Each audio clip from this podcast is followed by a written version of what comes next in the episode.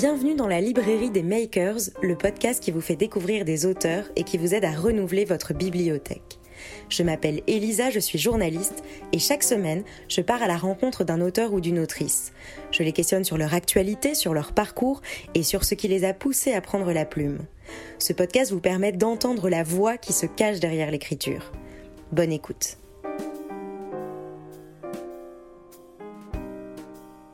Bonjour Marie Desplechin. Bonjour. Bienvenue dans la librairie des makers, je suis ravie de vous recevoir. Vous êtes journaliste et auteur et si vous êtes là aujourd'hui, c'est pour nous parler de votre dernier livre, Ne change jamais, un manifeste à l'usage des citoyens en herbe paru aux éditions de l'école des loisirs. Un ouvrage qui nous donne l'occasion de discuter aujourd'hui avec vous sur la manière d'aborder l'écologie auprès des enfants et adolescents. Votre livre se présente sous une forme originale, hein, il est divisé en plusieurs chapitres. Il s'agit de reprendre ce que font naturellement les jeunes ados, s'habiller, partager, découvrir, habiter, voyager, enfin ce que tout le monde fait, c'est-à-dire même les adultes. Et c'est un moyen de leur dire que malgré leur jeune âge, ils ont déjà de bons comportements. Et j'ai même envie d'aller plus loin en disant que finalement ce livre, c'est aussi changer le rapport que l'on peut avoir envers les enfants. On n'est pas du tout dans l'injonction, c'est l'idée d'aller ensemble vers l'avenir. On évacue euh, tout principe d'arrogance, presque de suprématie. C'est vraiment on se prend par la main et on y va. Alors vous commencez votre livre avec Greta Thunberg. Est-ce que c'était une évidence pour vous de commencer avec elle? Euh, c'était tellement une évidence que je me disais, ah, je peux pas mettre Greta Thunberg quand même, c'est trop évident. Et apparemment, c'était pas si évident que ça, mais euh, donc oui, c'était une évidence. Et qu'est-ce qui vous a fait choisir euh, cet extrait-là? Parce que c'était celui qui ramenait le plus d'éléments, en fait, qui était le plus clair. mais après, il y avait le choix hein, dans, dans les différentes citations qu'on peut avoir d'elle. Euh. Mais ça, ça vous parlait particulièrement. Alors vous écrivez en tout début, j'ai découvert que se laver un jour sur deux, fouiller la poubelle ou refuser de voyager sont des comportements qui devraient être encouragés plutôt que combattus. Alors j'ai pensé surtout ne changez pas ou alors pas trop et puis j'ai fait ce livre. C'est vraiment comme ça que ça s'est passé? Ah mais c'est exactement comme ça. C'est-à-dire que moi j'ai été sensibilisée à la question depuis euh, pas mal de temps. Et euh, j'avais pas spécialement le projet de ce livre. En fait, je m'étais pas dit ah je vais écrire un livre sur l'écologie pour parler euh, parce que je voyais pas très bien non plus comment en parler quoi. Et, vous le résumiez excellemment tout à l'heure. comment le faire? Je voyais pas comment le faire sans arrogance ni rien. Et un jour, c'est en étant avec une gamine qui devait avoir 11 ans ou euh, qui me voit jeter un truc à la poubelle et qui quand même le fait toujours ne, ne jette pas ça. Attends, je vais le prendre, je vais en faire quelque chose. Et en fait, mes gosses faisaient ça tout le temps. Et moi, quand j'étais gamine, je faisais ça tout le temps. Et c'est un comportement des gosses, ils veulent pas que vous jetiez. Ils pensent effectivement qu'ils vont pouvoir recycler. Et comme ils sont très créatifs, ils sont pas du tout inhibés sur cette question. Donc, euh, je me suis dit, ah ouais, mais en fait, euh, c'est ça qu'il faut faire. C'est garder et voilà.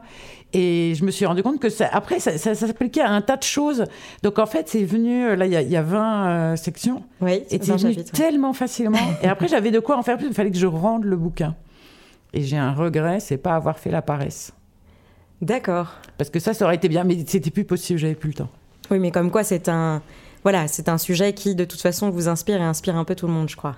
Euh, bah, c'est-à-dire que c'est un sujet qui s'impose maintenant. Ça faisait longtemps qu'on le savait, mais là, c'est palpable. C'est est arrivé le moment qu'on aurait aimé ne pas voir, où ça y est, c'est clair, on le voit. Donc, euh, chaque saison est la plus chaude jamais enregistrée. Chaque, euh, chaque catastrophe est la plus puissante jamais enregistrée. Les incendies, enfin, tout, tout, c'est c'est très, enfin, c'est fascinant la capacité de déni des climato-sceptiques. C'est tout à fait, euh, c'est exceptionnel. Et est-ce que votre livre, quand on y réfléchit, c'est pas un formidable coup de maître?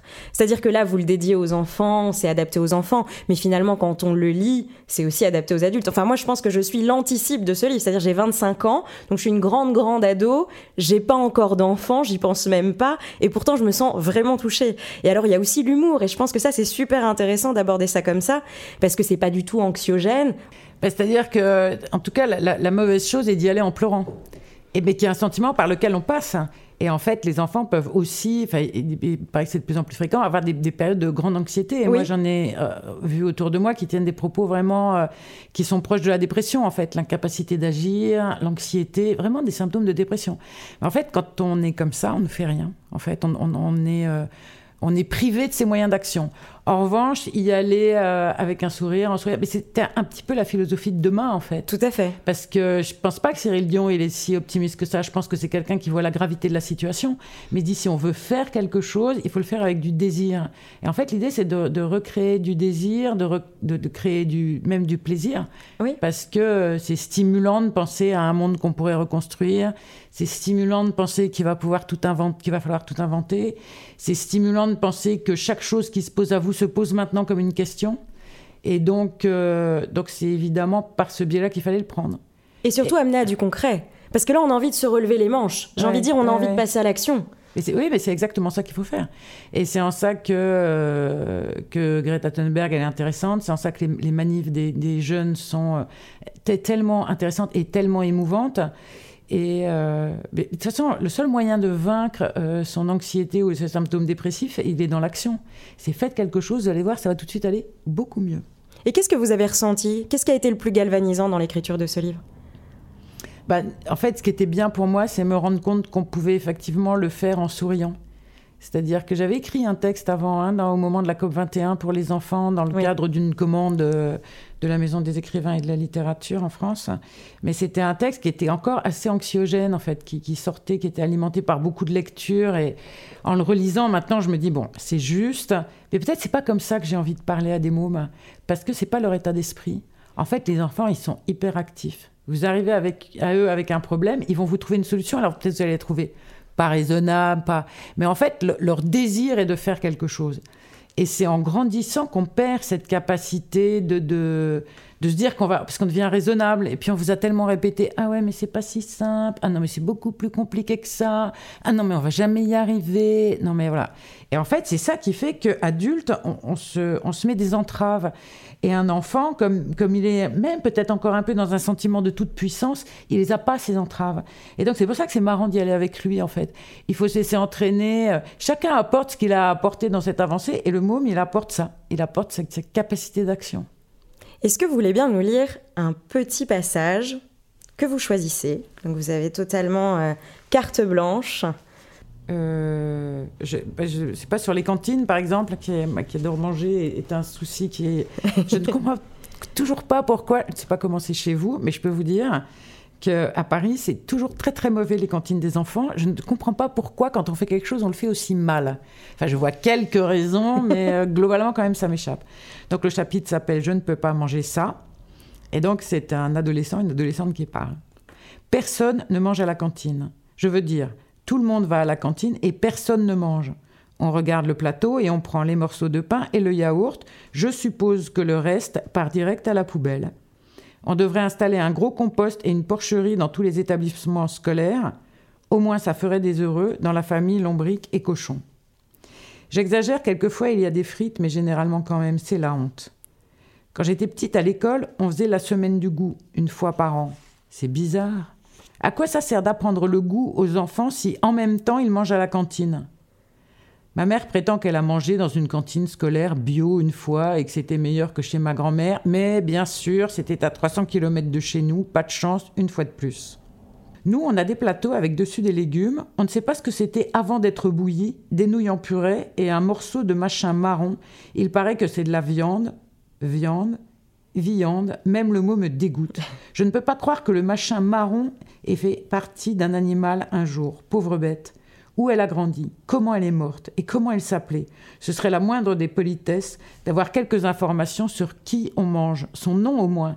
Personnellement, si je devais être mangé, je voudrais qu'on sache que c'est moi qu'on mange. Ça me plairait qu'on pense à moi, et même qu'on me fasse des remerciements, une sorte d'hommage, quoi. Déjà, c'est pas drôle d'être mangé, mais si c'est pour se sentir insulté en plus, c'est trop humiliant.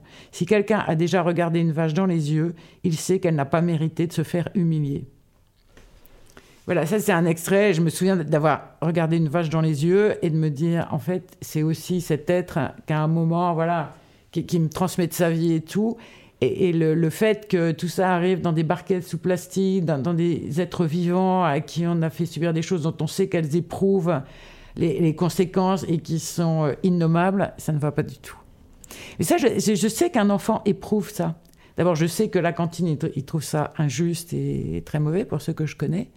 et qu'en plus, ils, sont très vite sensibilisés à cette, cette euh, question de l'existence des autres êtres vivants et de la responsabilité qu'on peut avoir vis-à-vis d'eux. en tout cas, merci Marie. Je pense que là, on a bien euh, découvert les, les différentes grilles de lecture aussi de ce livre. C'est ça qui est assez intéressant, c'est que ça s'adresse vraiment à tout le monde finalement.